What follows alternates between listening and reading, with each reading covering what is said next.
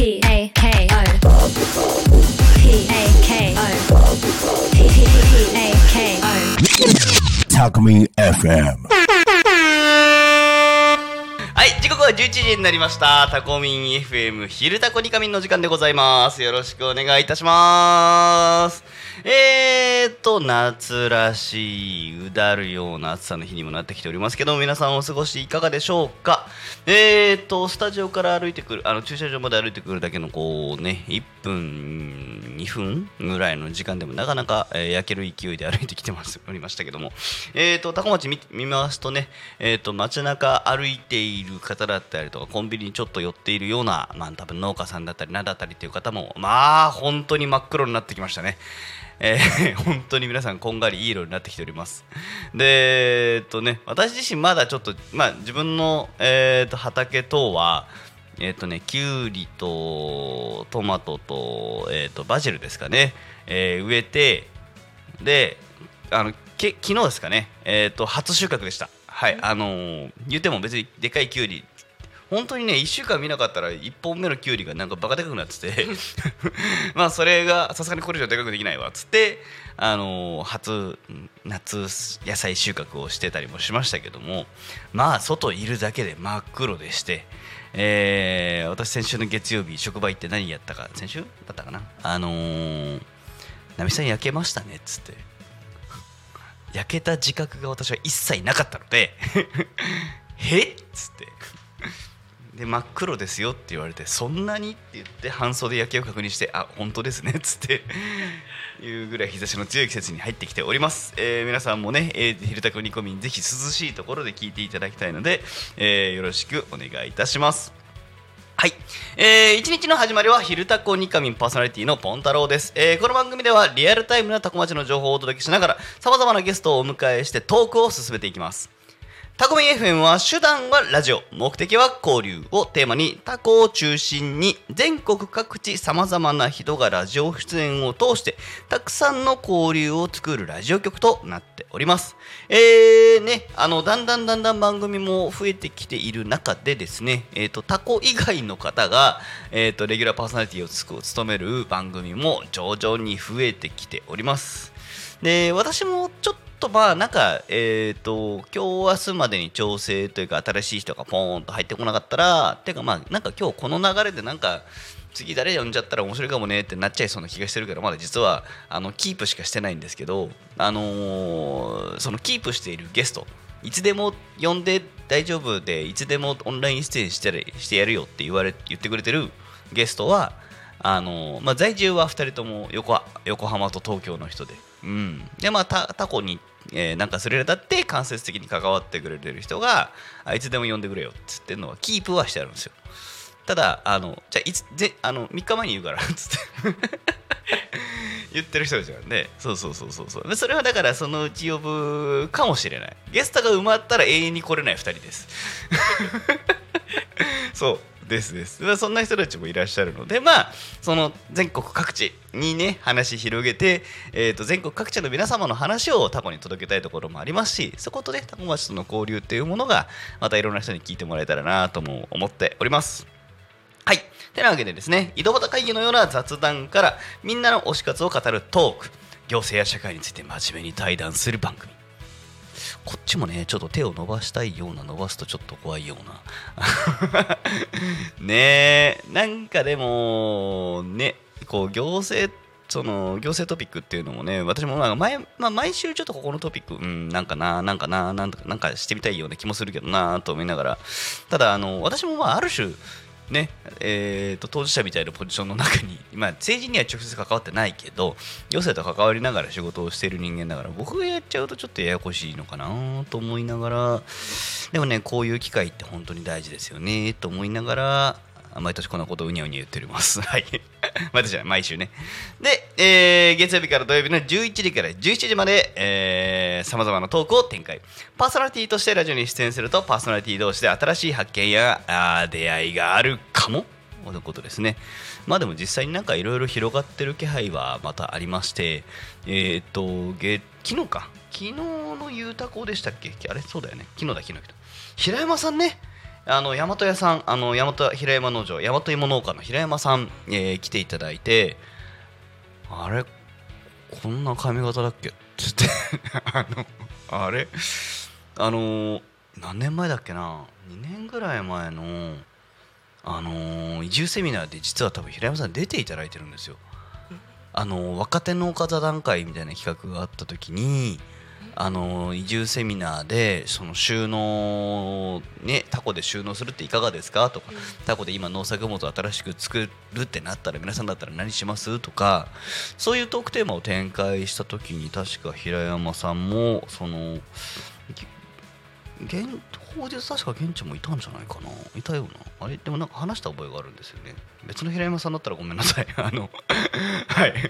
でまあなんか覚えがあったのでただ覚えがあったんだけどあれこんなすっきりした髪型だったっけ？ってすごいなりながら。はい。あでもなんか語り口にやっぱ聞く覚えがあるからやっぱ懐かしい顔な気がすると思いながら。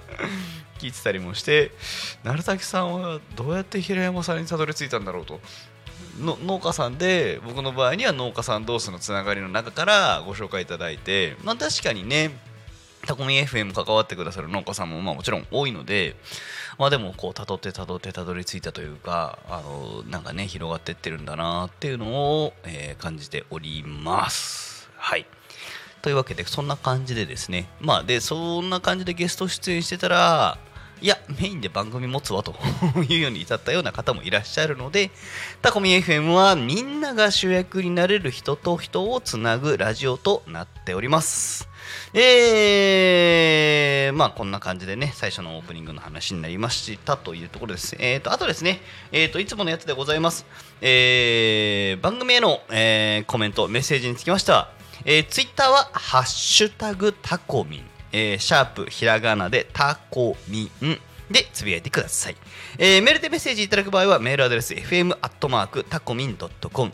fm アットマークタコミンドットコム。えー、F、うん、fm.tacomin.com うん。これ口頭で言われても私のなかなか覚えられない人なんで大体後から検索しちゃうんですけどね。タコミンの子は C となっておりますのでよろしくお願いいたします。ファックスでのメッセージはファックス番号0479747573ファックスでのメッセージは047974の7573となっております。えー、皆さんのああとね YouTube のコメントも、えー拾わせていただきますのでぜひぜひコメントのほどお願いいたします。えっ、と皆さんコメントいただいた方が、えー、とゲストのイリサさんの緊張がほぐれますのでぜひよろしくお願いいたします。えー緊張してる感はいかがです？あります。はい。あるみたいですけどあのまあ多分大丈夫だと思います。あのさっきもちょっと事前打ち合わせで話しましたがあの話し始めるとまあ割と止まらない2人でもありますのではい あーなんか変わ崩れてきたなっていうのは皆さんでも多分見ていただけるんじゃないかなと、えー思っております。というわけでね本日の「昼タコに昼タコ2回目改めましてよろしくお願いいたします。よろしくお願いします。というわけで、えー本日のゲスト、えー、飯坂香織さんお越しいただいております。よろしくお願いします。パフパフって今交換音をちょこちょこ鳴らしております。ありがとうございます。はい、はいえー、と詳しい、えー、とご紹介等につきましては番組の後ほど、えー後半でねさせていただきたいと思います。でまあ一応ざっくり概要としましてはえっ、と月曜日のでもなおさんの番組でも少しお話しいただいたんですかね。そうですね。ね。素直さんの番組にもお招きいただきまして、はいはいはいはい。はいうんうん一番緊張しました。10分の枠の中で頑張そうってしゃべるですね。もう失敗しないようにと思ったらもうお疲れ様でございます。お疲れ様でございます。はい。で、えっ、と、まあ、なおさん、えーであり、我々でありっていうところの中で、まあ、私じゃなくて今、我々っていう言葉を私も使いましたけども、えっ、と、多古町移住コーディネーター連絡協議会、えーの、えーまあ、なんでしょうね、活動の中で、えっ、と、新しい移住コーディネーターを育てる移住コーディネーター養成講座の講師を初回からずっと務めていただいております。はい。っていうところからのご縁なんですが気がついたらあれやこれやいろんな話も私もさせていただいておりまして えっとまあせっかくと言いますかまあ一番最後にまた告知もしますがえっ、と本年度7月の22日より、えー移住コーディネーター連絡協議会養成講座が開始されますという告知ですはい。告知にも来ております。はいはい。なんでねまあそのあたりの細かい話詳しい話についてはあ後半で改めて展開させていただきますのでよろしくお願いいたします。えー、まずは今週の帯テーマとして、えーいただいております、えーお話、えーちょっとね多分ねまああのーあれだ音響さんが今頑張ってくれてる。えーちょっと待ってえーっと多分タイミングを狙ってる気がする。えーっと今週の帯テーマ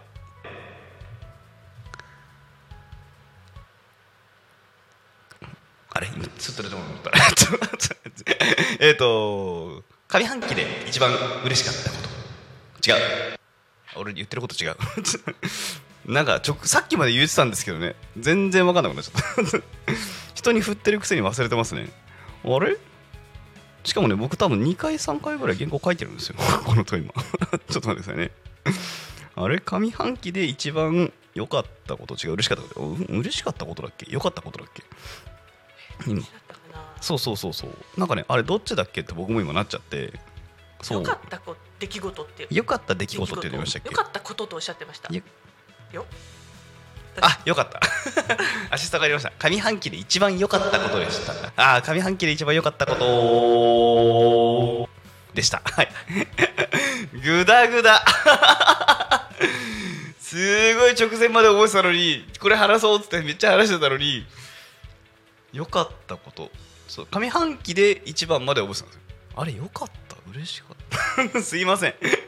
1分間ぐらい音響さん巻き込みながらすごいグダグダしましたが えーこんな感じになっております、えーでねまあお互い多分2トらいはありそうだねみたいななんか話なんかをしてましてでですねでまあとりあえず、えっとまあ、まず私から喋らせていただければと思いますがねえっとまあなんかあのうさんくさいことを喋りますよ私はうさんくさいっていうかなんかでなんかこううさんくさいじゃないねあのなんか綺麗事に聞こえちゃう人もいるかもしれませんがあの本当にねあのこれなんですよあのタコミン FM 開局ううんあのーここに関しては単純にラジオ局が開局されたっていうところよりはえっ、とまあ私も移住支援をさせていただいて中で、まあ、鳴滝さんもねそれこそ去年の今ぐらいじゃないですかね。今よりもうちょっと前ぐらいかな、いや、うん、でも結構暑かった覚えがあるんですけども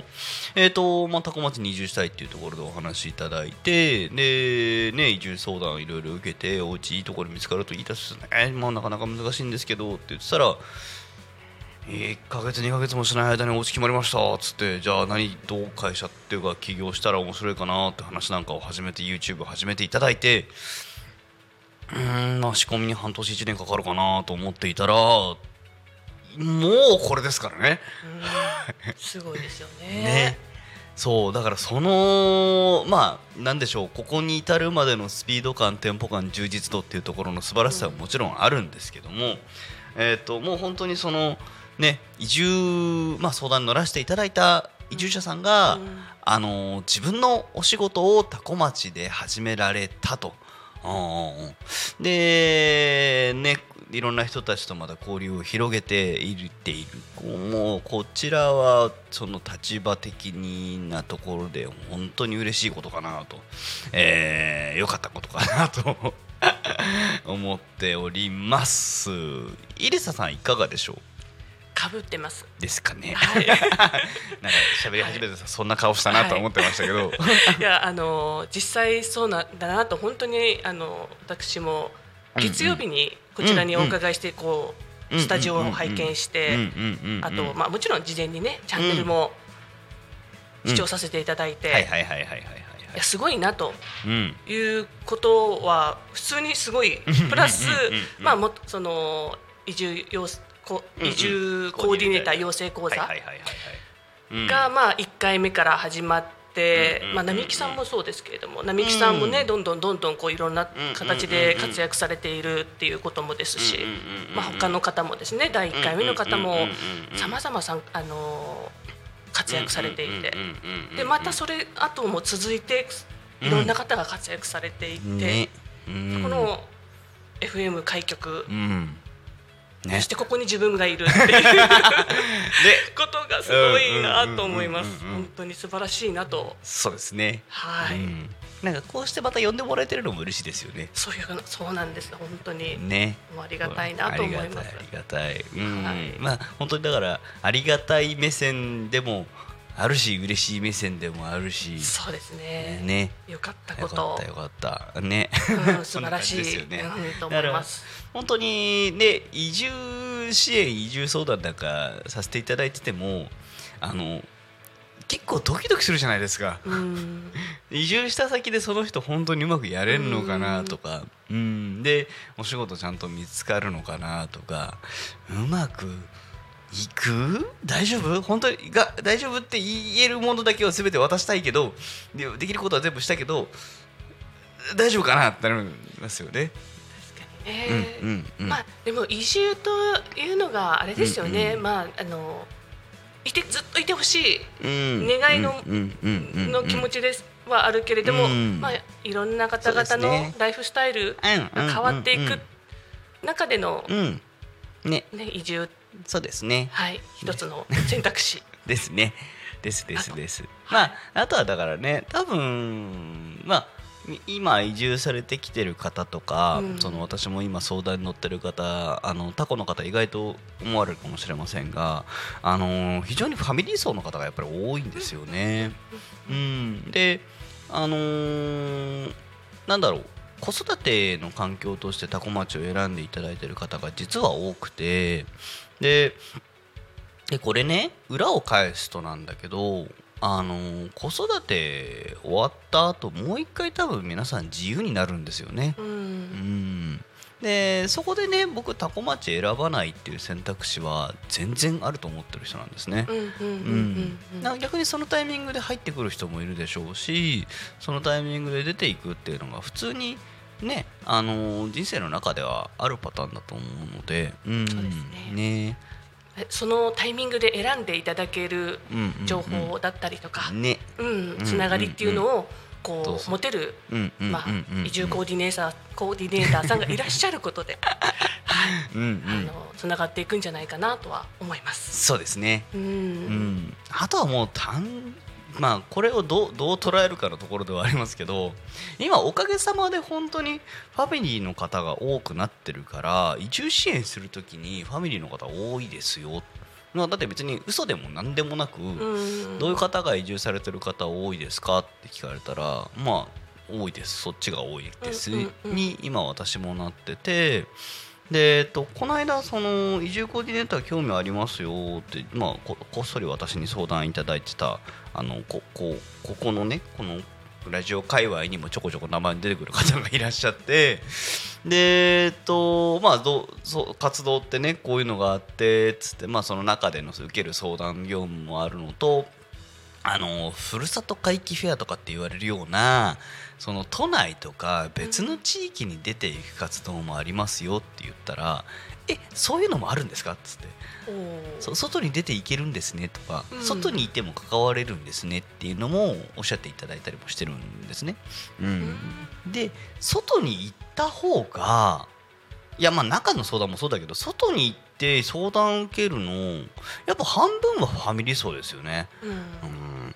うん、でご年配夫婦がまあその残ったのの半分が、まあ、3分の2ぐらいかな、うん、であと単身者が残りちょっとっていう感じの雰囲気ですかね。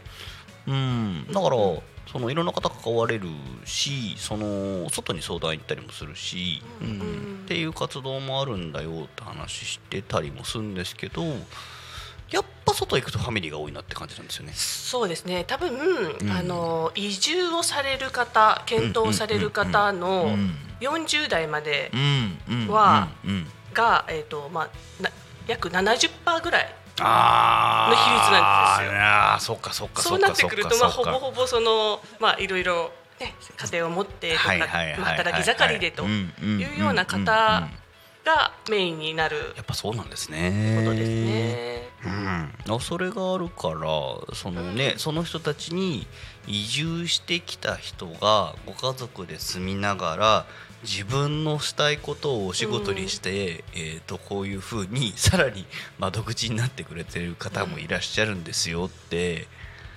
これまああの移住コーディネーターとしてえっ、と本音を言いますよ超楽。本当に助かってます。だって人の目に触れるところでこうやって活動してくださってるの。すごいね。助かっております。はい。そうですよね。なんかあの一人で自分で自分だけでアクションするのではなくていろんな方巻き込んで交流をするという流れを作られているのでうん。またこれが一つすごいさらにすごいというか。ですですです、はい、自分一人だったらねいくらでも何とでもできるそうそうそうことであったとしてもねだから僕のある種課題感だったんですよ並木っていうものが取り組んでいくにあたって、地盤は固めなきゃいけないし受け皿も作んなきゃいけないんだけど、交流の場までは手が回らない。そう。でもこれをしなきゃいけないの次のステップどうしようと思ってたところにこれが来てくださったんで、うんもう最高って言われましたよね。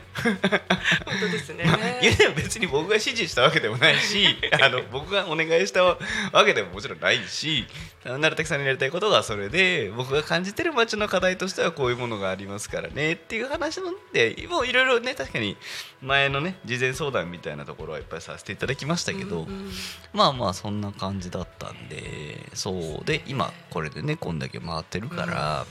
素晴らしい。素晴らしい、うん、本当に、えーな感じですかね。多分ねこれ以上話をすると普通に移住コーディネーターの話になっちゃうから。ちょっと,、えー、ともう一個、えーねその上半期で一番良かったことの話なんかがちょっとまたできればと思いますがテスタさん今度何かあります？もう一つと言われたら。もう一つと言われれば、うんうんうんあのまあこれは私の仕事、うんうんの部分なんですけどうんうんうんまあ、かねかねてから、うん。もうかねてからというよりも20年近く、えーとまあ、海外留学とか、まあ国際交流みたいな。はい。なんて言うんでしょうかね、はいこう人がはいはいはいはい。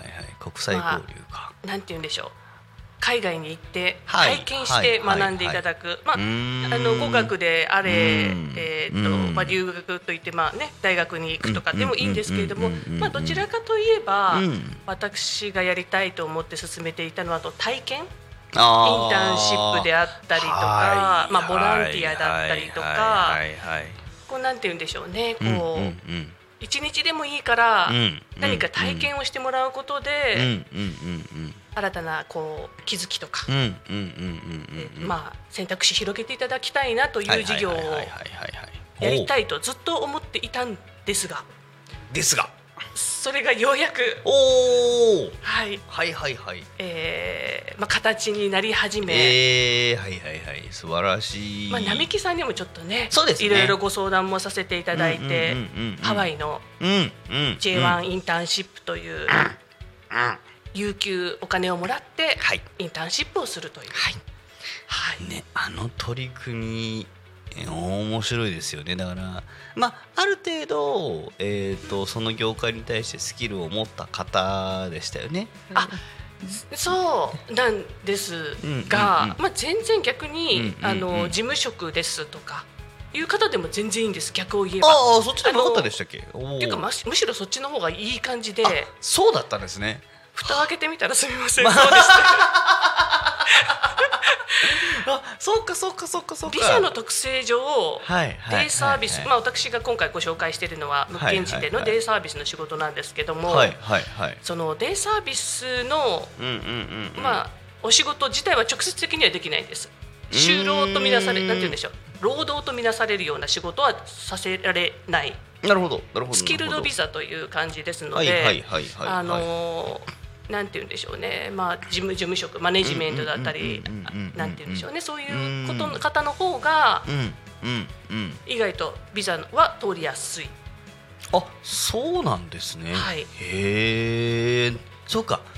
ビザあの日本から海外行ってでまあインターンで有給で現地で働くわけですもんね。そうなんです。ってことは労働ビザの取得がある？労働ビザというよりはですね労働ビザであれば多分お今みたいに介護士さんが介護の仕事をすることができる。この J1 インターンシップっていうのは、はいはいはい。あのそうではなくて国際交流をめを目的としたビザなんですよ。あなるほど。はい。あのー労働的な仕事はさせられない。なるほど。技術として学びがある。はいはい。かつ、はい。あのどういった文化交流をするのかっていうのもこのプランの中に入れなければならないです。例えばハワイであればフラダンスのチームにはいはいはい。金曜日はうん。入る。で文化を学びますとか。ほっていうーちょっと私が求めてる本当にドンピシャリのビザなんですね。なるほどね。はい。本当にじゃあ、まあいうえっとお仕事というか、まあ、現地で何かしながら、えー、本当に文,、まあ、文化も含めたそうですね仕事も含めはて体験、ほう。経験を積みながら、まあ、もちろんお給料ももらえるというような、へえはい。なんか本当にその今ね今いろんなあのワーホリとかなんか海外行って何かする制度とかってちょこちょこいろんな形ありますけども聞いてるとなんかその中でも非常にこうね理想的な形のように聞こえますね。そうですね、あのーうん。まあ、私がカナダにもう行ったことがあるんですけどうんうんうんうん。最初はワーホリで行ってるんです。ああなるほどね。はい。はいはい。でまあ、ワーホリで行くのってすごくまあ楽というかうんビザの取得はとても楽なんですけれどもうんうん。まあ仕事を自分で探し現地で探せなければならない。あそうか。のそでれちょっと大変ですね。そうですね。あのいい巡り合いがあればいいですけれどもまあなかなかそういった意味ではうんうんうんうん。スタートアップが出遅れてしまう可能性もある。そうですよね。1年しかないですので。そうですよね。だって言葉の壁もある中でお仕事くださいって言いに行かなきゃいけないですもんね。そうなんです。結構ハードルは高いある意味、高い。それは高い。はい。うん。まあ、J1 は企業がもう決まってる。素晴らしい。入り口が入りやすい。そう。そう。であげくだって仕事先があるってことはコミュニケーションを日常的にする相手がそこにいるわけですからその人たちとだってね日常的な雑談をする機会だってあるわけじゃないですか、うん、そうなんですそうなんです。あーそうしたらだって入っていきやすいですよね。そうなんです。何かこうやり始めて形になり始めていろいろな方からの希望だったりあのそれをお手伝いしている今の家庭がとてもあのまあ充実しているとういうか、それは良かったこと。うん。うんあーよかったですね。ですね。はい。ちなみにそれだから第1弾第2弾みたいな感じでこうなんか区切ってまた今後も募集というかあるんですかね？ビザはですね、うんうん。毎年発行される数が決まってるんですよアメリカのあなるほどね。方で。もう、はいはいはい。はいはい、ねなので例えばそのリミットが切れてしまえば、うんもう終わりです、なるほど。今年行こうと思っても。1年？一年あの一年から一年半。あこれはもうガバメントが決める。ああなるほどね。向こうさんが決めること決めるんですね。へそうーなんです。でそれが切れたら帰ってきてっていうところとじゃああれですね。それで入れ替わりで誰かがまたいけるかも？あでもね全然最初はこう枠があの受け入れ側の枠がある感じだったんですけれども、全然そんなことなくて、もう来るもの拒ま拒まず。ぜひお越しください状態になっちゃったそうそうそうそうあの 事業をね広げられる方でして、おお、まあ、そういう意味ではあのぜひぜひたくさんの方に来てもらいたいとはいいうのが今年のちょうどタイミング。素晴らしい。そうなんです。えっていうことは何？じゃあやりたいその、はねなせ制度とんさっきまあワワーホリなんていうワードを我々勝手に使っちゃった、知らない人もいる中であのあると思うんですけどワワーホリについてはまたちょっとあの調べていただくか別途 YouTube にコメントいただければ喋りますけどもちょっと一旦置いといてえっ、とこのこうなんでしょうな名前が今ちょっと改めて。J1 J1 J1 J1 か。J1 ですね J1, J1 体験 J1 お仕事体験海外、えー、なんちゃらツアー。うまいこと名前がさっと言われてはい。J1 ビザ J1 ビザ J1 J1 J1 ピザ、えー、海外有給インターンシッププログラム。はい。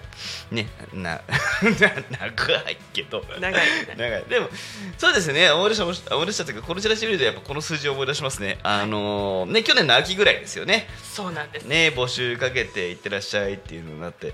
実まあ私もだから募集のお手伝いをさせていただいてどれぐらいの方行ったかなっていうのはちょっとドキドキしてたところではあるんですが。これじゃあ行きたいってなったら、はい。いつでも行けるんですか？ビザがある限りは行けます。おなるたほど、ただうん、あのー毎年9月ぐらい、まあ、はい早ければ6月ぐらいで終わるらしいです。早ければ。そうなんですね。そのビザの、あのーはいはいはい。数が、なるほどなるほど、まあ、昨年が6月。うん。例年うんうん。9月ぐらいになはえービザは売り切れて売り切れるって言い方なんですかね。なくなってしまう。はいはいはい、はい、でそうすると2023年度に出発したいと思ってもそれはもう2023年度ビザは売り切れですよと、はいはいはいはいただ、今度は11月ぐらいになると毎年今度は2024年度のおお次のねビザの、はい、申請ができるようになるわけです。そうすると2024年の1月からは行けるようになる、なるほどはい、ということはじゃあまあ興味ある方はもう本当に一回そうなんです。来てもらっちゃえば。う んねまあ本当にだから締め切りが近くなってきた頃にはひょっとしたらビザが売り切れちゃってて。うんうん。うんうん。ぐらいですかね。ですかね。じゃあまああの興味のある方はまあ、このこっちの県の話に関しても なんか海外でお金もらいながら。でしかもそう最初だからあの、ね、か介護職看護職みたいな話だったと思うんですけどもうちょっと幅広そうってことですもんね。そうだったんです。そうだったんです。って言い方もあれですけれども、えーはい、なるほどね。全然大丈夫でした。どなたでも。はいはいはいはいはい。まあ要件というかねプログラム次第にはなるとは思うんですけれども。うんうんうん。うん。わかりました。これあれだな。普通に僕今日チラシちょっと多数欲しいな。えっ、とで実はこの後もう一つだから僕喋ってたんですよ。僕の一番その上半期でもうちょっとタコミ FM 以外で嬉しい僕の個人的なところで僕もまたお仕事的なところで嬉しかったところが専門学校でまあゼミを持つようになったっていうところであるんですけど、実はあのなんか卒業生から連絡を私割と多いもんではいでそうするとなんか仕事辞めようと思ってんだけどっていうところの第二新卒セカンドキャリアサードキャリアっていうところのプロセスを考えながら新卒とは違うプロセスの中でどうキャリア作ると、うんうんうん。うん。でちょっと一回入った業界見たけどやっぱこれちげえなっていう中で、本当やりたかったことなんだっけっていうのになった時にどうねキャリアを広げていくかっていうのもまあ悩みどころなんですよね。そう。そういう時にこれで紹介できるものがあると私嬉しいのでわかんない。ひょっとしたらこれがお互いにまたあのこのタコミ FM に続いてタコミ FM 以外のチャンネルであのお互いの嬉しいことになっちゃうかもしれませんが。本当ですね。ね。でも、うんうん。でもあの本当に海外やっぱり見ていただいそうですね。生活してみていただいたりとかうん。感じていただくことうん。すごい経験値あの気づきが広がるのははい。まあ実体験としてはね。あるので、まあ、そのお手伝いがね。できればとそうですね。いつも思っております。はいありがとうございます、じゃあね今度は番組後半になってきてましてもう実はね33分になってきておりますので、えーちょっとね、えー今日のもうねせっかくゲストをねえーリサさんにお越しいただいておりますからえっ、とリサさんに関してのねお話の深掘りもさっきのところでもあるんですけども、えーそこをね深掘っていきたいんですけどもまあ、ちょっとおしゃべりの準備をしていただいている間にですね、えー、と多古町の一般道路の渋滞事故情報ですね、えーをちょっとお話しさせていただくと,、えー、といつもねぬるたきさんがこれ喋ってるから、えー、と私これ見ながら喋るの実は初めてなんですけども えと事故情報えー本日の事故情報はありません。通行止め規制通行止め規制どちらもありません。渋滞お？ん？これ船橋だよな。うんと国道296号。ああまあそうか。そうつながってるって意味か、えー船橋八千代桜桜桜、えー船橋行き富ああ富里か。まあタコ町の中じゃないけどまあね富里とねえー、と成田街道あたりはまあちょっとこうね皆さん使う道かもしれませんのであ私あれ言えなかった。今日もタコ町が平和ですって言いづらいかもしれない。これ。いつも成崎さんがそれで締めるんですけど。まあタコ町の中そのものには渋滞はないですけども富里あたりがちょっとやっぱり0 4キロ渋滞中というところでですね。なるほど。あれですね。ということで考えるとどうやら今、えー音響さんからいただきました。タコ町は平和です。言えました。はい大丈夫でした。はい。えー、でしたね。でもう一個今度は気象情報ですかね。はい。こちらについてはえーっとまあ晴れていますね。本当に今日はいい天気にずっと晴れておりますのであのまあ晴れていい天気っていうところもある反面えーっと多分今日は本当にあの熱中症ねと気をつけて過ごしていただきたいなと思います。えーっと私もあの寒暖差が前後日であの5度ぐらいあると私も実はあの体が追いつかなくなる口になってきてますので ちょっとぼーっとしたりとかちょっと頭痛いなっていういわゆるね温度気圧変化のところで私も比較的弱い人間なんで去年もねあのちょっと朝からボケーってしました。はい。なんでね今日また夜になるとうんタコまで20今だって今気温32度なのに夜になるとなんか24度ぐらいまで落ちますので皆さん日中のね寒暖差等もお気をつけてお過ごしいただければと思います。明日がちょっとまただから最高気温まあ最高気温は変わんないけど寒暖差がやっぱりありますので皆さん間違ってお腹出して寝ちゃいけないですからね。はい。気をつけていただければと思います。はい。てなわけでででん。まあ改めましてイリスさんにですね、えーお話を焦点当てて深掘っていきたいと思いますけども。まあちょっともうお仕事の話も一部していただいてたりもしますが、改めてちょっと簡単に自己紹介をいただければと思います。いかがでしょう？どの角度からでも大丈夫です。はい。角度からでも。はいまああの移住コーディネーター養成講座の講師はもう大丈夫。そうですね。はい。あのまあじゃあ自己紹介ということではですね、えっ、と私あのもともとは鹿児島で自分で事業をしてました。えーでそもそもその鹿児島で事業をすることになったというのは、えっ、とまあねか鹿児島っていうとやっぱり食も美味しいし空気も綺麗だし、ね水もうんね、美味しいし、うんとってもいい自然豊かなあの田舎の生活ができていたんですできるところなんですけれども、はい。やはりですね田舎のあるある仕事がなかったんです。なるほど。はい。選択肢がなくて、はい。でここで思ったのはなければもう作ろうと。自分ができることは何かなっていうところからいろいろと,、えーっとまあ逆逆算してというのは変ですけれどもまたあとその、まあ、補助金というかですね、あの鹿児島県の方の支援制度とかうんいろいろと、うんまあ、あのうん活用させていただいて、うん。でまあそれで採択されるとか、まあ、知ってもらって何かまあ評価ですね。自分の中でこの事業自分で作った練り上げた事業が他者から見てどうなのかっていうのをまあ測って起業を始めたおです。おなるほどなるほどなはい。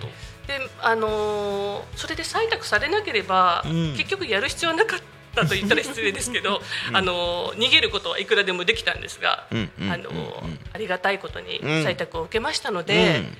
あのー3年間の、まあ、事業えーを始めたと。鹿児島で始めた。はい。でその事業はじゃあ何なのかというと、やはりその海外とか、えーとうんまあ首都圏でね、都会の方からうん。働いて帰ってきた時に、うん。あのやっぱり若者がいない。うん。働い、うん。なんて言うんでしょう。いろんなこう企画を起こしてうんうんうんうんうんる人間ががそもそもいないと、はいはいはいはいはい。要は活性化しない原因ってこれかなっていうのをもうはいはい本当に痛感しまして、はい。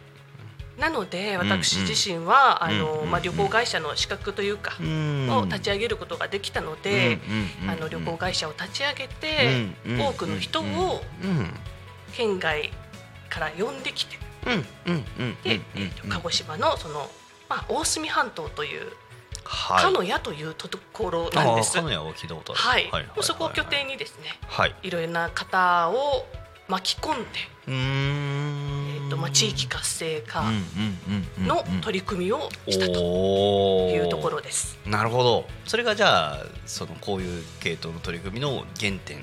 そうですね、えー、なるほど。移住促進もあの自治体と一緒にさせていただきました。はい。へえなるほどなるほどなるほど。いやーでも、うん。多古町さんすごい恵まれている場所だなと。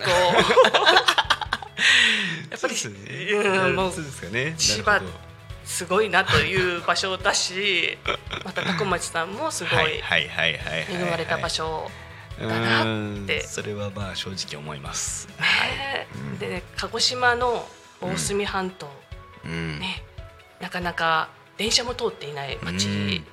まあ、同じく電車ね通ってない、ねタコはねないけどね。ないまあ、車社会のところなんですけれども、まあそうですね、やっぱり移住の促進を図るのは難しいですよね距離うん的に。難しいですね、はいやっぱ電車がないっていうだけでうん。車の免許っていうハードルが一個明確に設置されますからね。ありますねそれもね。そうし認知度とかねはい。遠いと知らない。はい。そうそうそうそう。それはやっぱ出てきますからね。はい。えーでそれに取り組ま、まあ、その鹿児島スタートのプロジェクトがあってちなみにこうタコと言いますか千葉と言いますかそこにこうまあねご縁持つようになったきっかけみたいなのがあったんですか？そうなんですよね。うん。あの実は私も前々から不思議に思ってたポイント。あのちょうどですね、うん。それこそコロナ前、はいはいはいはいはいインバウンドがはい過去最高みたいな、はいありましたね。ありましたって言っちゃった。はい。もうそのタイミングではい。東京事務所を私も立ち上げようと思いまして。ああなるほど、ね、今もですねインバウンドの事業もやってるんです実際。はいはいはいはい、はい、あの先日というか、うんまあ、うん最近もうんインドネシアの高校生がえー、教育旅行来てくださったりとか、えー。まあ、そういう取り組みは今もしているんですけれども。さらにあのうん。鹿児島にその時はまなあの営業所が本店があったので、なるほど、まあ、さらに呼び込もうと東京の営業所を作りました。はい。なるほど。はい。ほう。で、えー、と今私幕張が拠点なんですけれども、うんうん今ありがたいことに出会いがありまして、あああああああはい、思い出した。あの 僕が受講生の頃の最初の本当に1回目ぐらいの講座でなんかあどういう話だと思いながら聞いたやつだ。出会いがね。出会いがありまして、はいはいはいはい幕張在住のはい。あの今の主人とはい。出会うことができまして そうだそうだ。もうあのはい。もうぜもうすぐ来ました。もうホイホイと来ました。ち 躊躇なくはいはいはいはいはいあの千葉へ移りま住んでまいりまして。なるほどなるほどなるほはどなるほど。まあで幕張を拠点に何かできることはないかなというところでまあ、千葉県の産業振興センター、はいかつて自分が逆にはい起業の時に、鹿児島でお世話になったうん同じような機関が海浜幕張にあるんですけれども、そちらの観光の活性化の担当としてはい。3年ぐらいあそうだったんですか。千葉県中こう回らせていただいてたんです。中小企業支援をさせていただいて。あはいはいはいはい。ははい。いなるほどね。ありああああはい。すごいそれと本当にまあね紆余曲折あったかもしれないですけど流れとしてはすごい。そうなんですね。どれかが取り途切れても今ここに私はいないね。っていう、へところでございます。えーなるほどなるほど。じゃあその千葉の中小企業企業支援のちえー千葉県産業振興センター産業振興センターさん、はい。のまあご縁もあって千葉で活動していく中ででかつそのインバウンドであったりその旅行時だったりとか、まあ、その過疎地域に対してのアプローチだったりっていうものの実まあその活動とノウハウとっていうがある中でされててでその私が多分初めてお会いした時って、えーとまあ、そのコーディネーター連絡協議会、まあ、コーディネーターの養成講座の先生ということでいらっしゃってましたけどあの時ってお話はその、えー、と産業支援センターさんの方を経由したんですか？それともどっかからともなく直？あの時ってきっとあの主催され主催というか運営されていたのは別のところでしたよね。まあその方とたまたまつながっていって、それも2週間ぐらい前です。なんかあのあそんなテンポ感だったんですか、はい、たまたまこうちょっと私こういうキャリア持ってますという自己紹介をさせていただいてプロフィールまでわざわざ丁寧に私できたんです。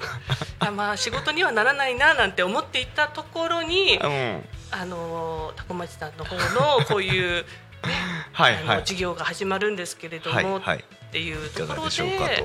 はあなるほどね。そんなテンポ感の話だったんだ。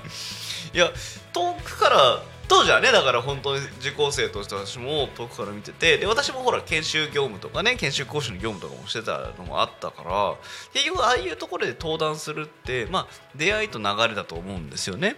中でなんかあのかんこうあそこのバックボーンの関係者と直でつながっている気配がない方が突然ポンといらっしゃったなっていう認識が実は当時確かにあったんですよ。なるほどね。そうだって多古町ともそうだし主催のね団体ともそうだし会期そのふるさと会期とかっていう流れの雰囲気もあるようなないようなどこからいらっしゃったんだろうなと実はずっとポ思ってポットでです。まあでもまあやってきたかったことやりたかったことをうん。常に全力でこうやってこれてつながれている まあギリギリのことなのかもしれませんけれども。まあまあまあでもありがたいなとうん。は思ってますいつも。あうのん。人とのつながりが。はい。うん、今ここに至るまでのやり。本当に。ここから先のつながりにもねやっていくものもいっぱいあり。はあでもちょっと今 あのね今日あの上半期で一番嬉しかったが良かったことでこうねタコミ FM の起業っていうもののはい。話もありまして、まああのーまあ私もだからね自分の事業っていうものは立ち上げて、えー、と会社立ち上げてね11年経ったんですよ。うん。そう。まあそれもまあ別にあの今はなんか自分の看板で仕事するっていうものはそんなあでもまあ実際してるのか飲酒 コーディネーターとか、あ、あの自分のねタコ町で立ち上げた法人とかもまあ別途あるんで、まあ、そのちょっとずつ変わっていくものものはあるんですけどなんか自分の看板で仕事していくって結構まあドキドキするというか、うんうんうんギリギリのシーンって結構正直いっぱいありますよね。あります。あります。うんそうですね。ねあのまあ11年目とおっしゃってたと思うんですけど、うんうんやはりその継続できていること、そのしまあ信用性だったりとか、まああと継続力っていうのは本当にあの尊敬するというかすごいことだなと思います。なな何度でも皆さん挫折したりとか あの投げ出したくなることはあったはずの中あの継続されてるっていうのは本当にすごいことだなと思います。ねね、いつ畳もうかなってこういうの書いてる時ってずっと考えません？いついつ畳もうかなというかい思う時ありません？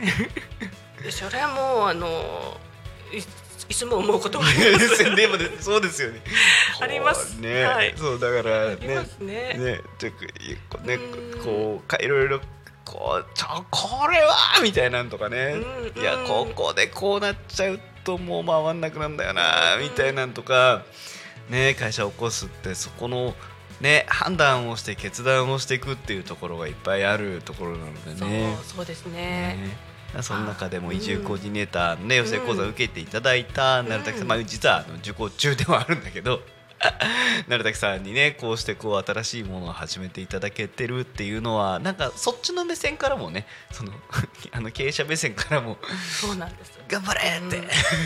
本当に素晴らしいなと思いねます。うん。はい。なるほどねそうかそのご縁の流れの中で本当にじゃあタコ町にもご縁を持っていただいてはい。養成講座受講して、あじゃあじゃああのこえっと展開していただいて。はい。はい。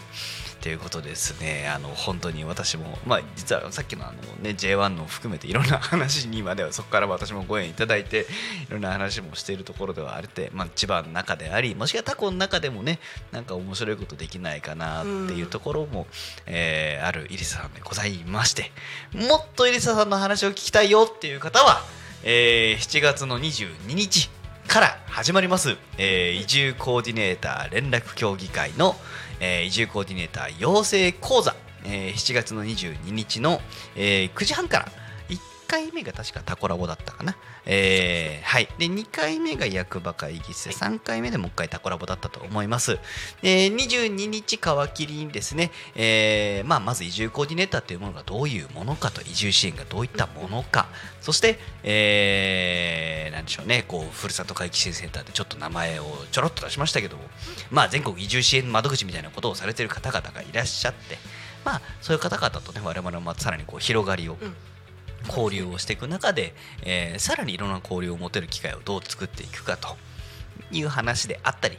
29、30があれですよね、あのー、タコ町のいいとこ発見だったりっていうのあで、そうですね、はい。ちょっと外にも出ていただいて。う、んうんうん。いろいろと実際に聞いてみてね。感じていただく、うんうん。はい。ね、あのタコ町のいいとこ発見のまた機会ともなりますので、えー、とぜひねあの皆さんフィールドワーク等もあるこの20あ22日29日30日、えーで前半3回やりましてちょっと日程調整今ちょっとしてる最中なんですけどもえっ、とまああのタコ前グランプリあたりとも日程をかぶせたモニターツアーであったりとかであとはまたこちらも場所については調整中ですなところはあるまあもうちょっとかなっていうところの中での調整中ですが、えー別の地域にみんなで視察に行ったりとか、えーね、あの移住相談に乗れるようなあーまあまあきね、そのスタートになるような研修は展開させていただきますのでぜひご興味をお持ちの方は、えーと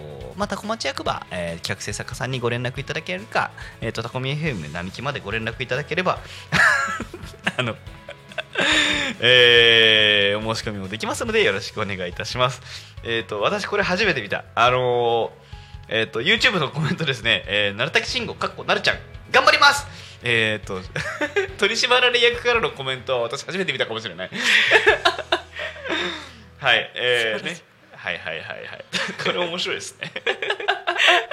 またじゃあね、22日以降、多分、たきさんと我々ね、現場で会えるとも思いますので、はいはい。えー、そろそろ、えー、と、タコミン FM がですね、えー、と、終了のお時間となりますけども、イエスさん、なんか言い残したこととか大丈夫ですか？もうぜひあの7月22日からはい始まる養成講座、はい。うんうんうんご興味ある方はうんお申し込みをいただけると楽しみにお待ちしてます。はい。はい、ありがとうございます。えーす、では、どの交換にしようかな。はい。えーそろそろね、タコミ FM 終了の時間となってきております。えータコミ FM は月曜日から土曜日の11時から17時までリスラジにてリアルタイム放送 えーしております。放送した番組はすべて YouTube と各種ポッドキャスト、えー、Apple Podcast、Spotify、Amazon Music、StandFM にて聞き逃し配信で楽しむことができます、えー本日の番組の放送予定はおちょっと待ってよ。ちょっと待って。えっとしまたこれね毎回どっかに出しとくんですけどどこに出したっけって今回また分からなくなっちゃった。えっとはい。えっ、とですね、確か番組が増えたはず。増えたはず。あれ、まだだっけな。えーと、間に合い、間に合い、間に合い、間に合い、間に合い。もう間に合い。さっき出しといたんだけどね。はーい。あ、来た来た来た来た来た来た来た。はい。おそうそうそうそう。あれ？あれ違うか。あれか。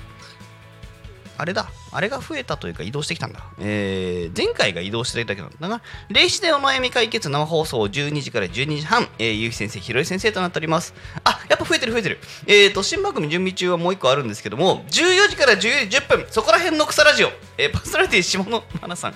なんだこの名前、すごいですね。聞いてみたいですね。